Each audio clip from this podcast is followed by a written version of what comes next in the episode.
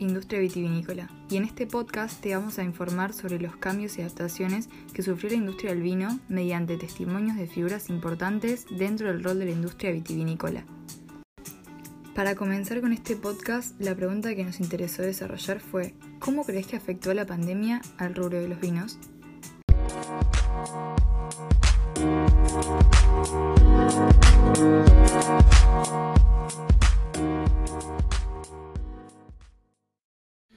Nuestro primer entrevistado entonces es Ignacio Inchausti, gerente de marketing de Bodega La Rural y Bodega Rutini en las oficinas comerciales de Buenos Aires. Él mismo nos contestó lo siguiente a la pregunta de la pandemia. La pandemia. Eh, nosotros somos uno de los productos que creo que salió mejor parado de la pandemia, junto con por ahí las bicicletas o o la venta de, harina, los molinos de harina. Por suerte, eh, inicialmente hubo un parate muy importante, pero a partir de mayo empezó a recuperarse, llegando a, valores eh, casi duplicando ventas del 2019, por ejemplo, en el mes de, de agosto. Hoy estamos en ventas un 26% arriba de lo que era la venta en el 2019, comparando contra el 2019, ¿no? Así que no nos, no nos podemos quejar. O sea que al principio un parate muy grande porque nos había quedado mucha plata por cobrar en la calle, sobre todo de clientes de gastronomía. Nosotros le vendemos mucho a la gastronomía, es, un, es, un, eh, es una rama de venta importante, es un canal de venta importante para nosotros. Así que cuando fue ese parate de abril, sobre todo últimos días de marzo, abril, eh, nos había quedado bastante plata por cobrar en la calle se nos había cortado la, venta de gastronomía, que era, que era importante para nosotros, pero a su vez eh, empezó a recuperarse todo lo que era, por suerte, ¿no? el consumo en, los mayoristas, en supermercados, en las vinotecas, así que eh, pudimos recuperarnos y superar ya para el mes de agosto, estábamos vendiendo el doble de lo que vendíamos en el 2019. Y ahora, a partir de octubre, ya vimos como que empezó a, descender y volvió un poco a los números normales que teníamos en el 2019.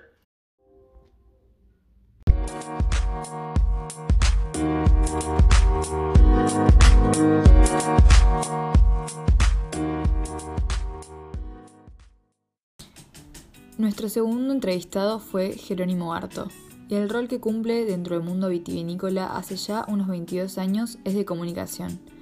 Se recibió de cocinero y luego de sommelier, y se dedicó a la comunicación del vino tanto en restaurantes como para diferentes bodegas, en la parte de venta y también en la parte de servicio como sommelier. Jerónimo nos comentó su opinión sobre cómo afectó la pandemia a la industria vitivinícola.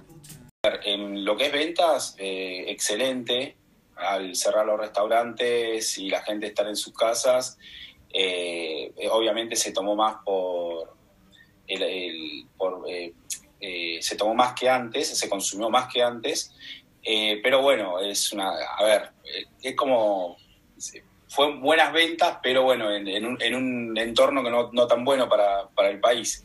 Pero sí, la industria, o sea, tengo llegada a varias bodegas y excelente, o sea, en ventas muy bien.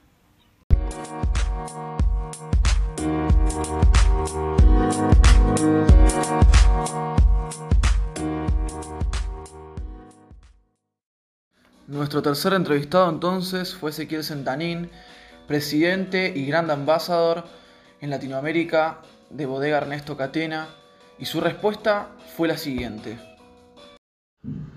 Sí, yo, creo que tuvimos, como, como todo el mundo, etapas dentro de esta cuarentena de casi ocho meses que venimos eh, teniendo en, Argentina. Eh, creo que, lo puedo dividir en tres pasos. La primera etapa, eh, marzo, abril y, parte de mayo, creo que fue una situación donde la gente estaba con mucha incertidumbre de lo que podía venirse. Eh, y, bueno, y, esa, y ese principio de cuarentena lo que hizo fue elevar un poco los consumos de, venta, o sea, los consumos y, venta de, vinos principalmente eh, fueron importantes. Vimos un incremento en la venta. Después vimos una segunda etapa de mayo, junio y julio, donde, eh, bueno, la gente vimos que se retraía un poco más esa venta eh, y el comentario en general que teníamos, no solamente del personal nuestro, sino de, clientes de, nuestro rubro, era que, bueno, el cansancio eh, y, bueno, y esa desesperación por salir y estar en contacto con, el medio ambiente era lo más importante. Y ya eh, se veía como que el consumo estaba más, más estable y no eran esos picos que estábamos teniendo los meses anteriores.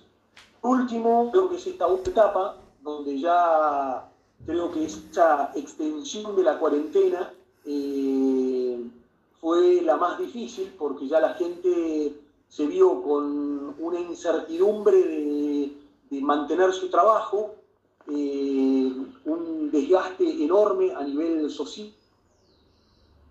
Y, bueno, muy difícil porque eh, bueno, la economía argentina con, estos, con estos eh, cambios económicos a nivel principalmente del dólar, ¿no? que es donde todas las familias se manejan y que guardan sus ahorros, bueno, se vieron totalmente afectadas porque la, devaluación eh, para una familia y un tipo que cobra un sueldo mensualmente eh, se vio afectada. Eso es inflación, así que yo creo que ahora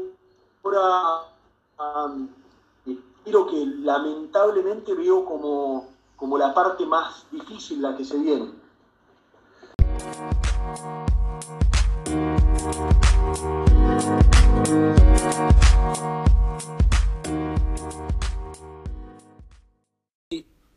Yo, creo que tuvimos, como, como todo el mundo, etapas dentro de esta cuarentena de casi ocho meses que venimos eh, teniendo en, Argentina, eh, creo que, lo puedo dividir en tres pasos. La primera etapa, eh, marzo, abril y, parte de, mayo, creo que fue una situación donde la gente estaba con mucha incertidumbre de lo que podía venirse.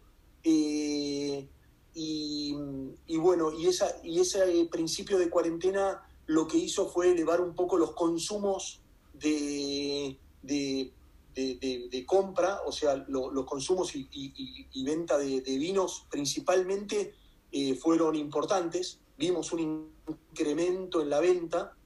Después vimos una segunda etapa de mayo, junio y julio, donde, eh, bueno, la gente vimos que se retraía un poco más esa venta. Eh, y el comentario en general que teníamos, no solamente del personal nuestro, sino de, clientes de, nuestro rubro, era que, bueno, el cansancio eh, y, bueno, y esa desesperación por salir y estar en contacto con, con el medio ambiente era lo más importante.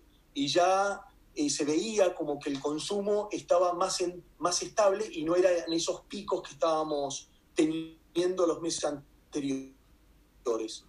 Último, creo que es esta etapa donde ya creo que esa extensión de la cuarentena eh, fue la más difícil porque ya la gente se vio con una incertidumbre de, de mantener su trabajo eh, un desgaste enorme a nivel social. Y, bueno, y muy difícil porque, eh, bueno, la economía argentina con, estos, con estos eh, cambios económicos a nivel principalmente del dólar, ¿no? que es donde todas las familias se manejan y que guardan sus ahorros, bueno, se vieron totalmente afectadas porque la, devaluación eh, para una familia y un tipo que cobra un sueldo mensualmente eh, se vio afectada. Eso es inflación, así que yo creo que ahora creo que lamentablemente veo como, como la parte más difícil la que se viene. La cuarta y última entrevista fue a Carlos de Blasis, dueño de la bodega de Blasis en Mendoza. La respuesta de Carlos con respecto a la interrogante de la pandemia y la industria vitivinícola fue la siguiente.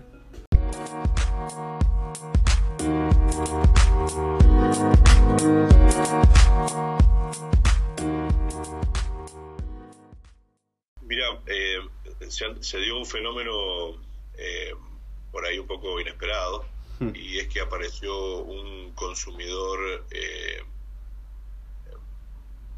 no tan de momento, sino más tranquilo. Alguien que tenía tiempo para consultar qué es lo que iba a tomar, cómo lo iba a tomar, y no el habitual de tengo una cena esta noche y necesito un vino. Claro. Entonces, eh, las personas al tener, al tener más, tiempo, menos posibilidad de tener contacto eh, de, reuniones, comenzaron a, dedicarle más tiempo a la elección. Hmm. Y acá se ha dado un fenómeno bastante interesante, que es el de, lo que te digo, un consumidor eh, menos estresado, que tiene tiempo de comunicarse con, con asesores más directos, como podría ser la bodega. Claro. a partir de esto, o sea, el tema es bastante amplio, porque a partir de ahí también las bodegas ya venían desarrollando sistemas de ventas directos hmm. y a partir de esto eh, se incrementó, se, eh, las bodegas que no lo tenían lo, comenzaron a hacer y, eh, el, que no le daba tanta importancia se dio cuenta que tenía un mercado importante ahí y comenzó a, darle mayor importancia. Pero claro, es un consumidor distinto al de la vinoteca, porque la vinoteca pasa si tiene confianza con el de la vinoteca, pregunta eh, qué hay, qué hay de nuevo, qué, con qué puedo acompañar esta comida. Claro. Pero en ese momento se está yendo a comer un asado con los amigos. Hmm, Entonces, está ese vino ahí. Cambia este otro consumidor que aparece eh, nuevo, no es nuevo, es parte de este mundo, nada más que se transforma. Claro. Eh, ya tiene más tiempo, puede preguntar en la bodega, puede averiguar más, puede saber de la añada, puede saber del terroir, puedes saber un montón de cosas. Claro, sí, sí. Es por el, lado de la, venta, te diría, del, vino. Hmm. Sí, eh, como que se dedica más a, investigar, digamos, a conocer un poco más. Exactamente, exactamente. Eh, para, para el caso nuestro, eh, es, digamos, el tipo de cliente ideal. Claro. Porque normal que podemos, podemos marcar una diferencia respecto de, de otros vinos.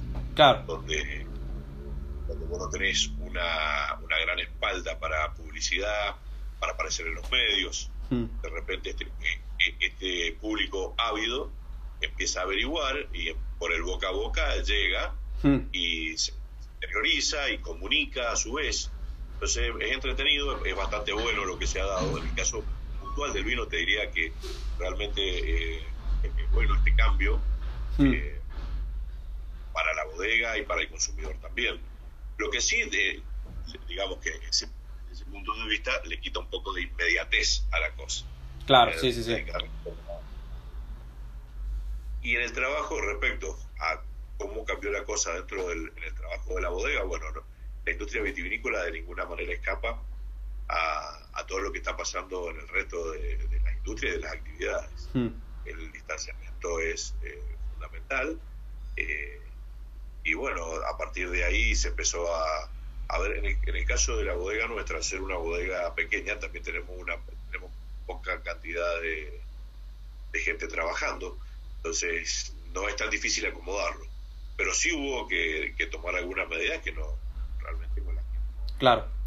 Eh, ¿Cómo? A partir de ahora vamos a convivir siempre con eso, ¿no?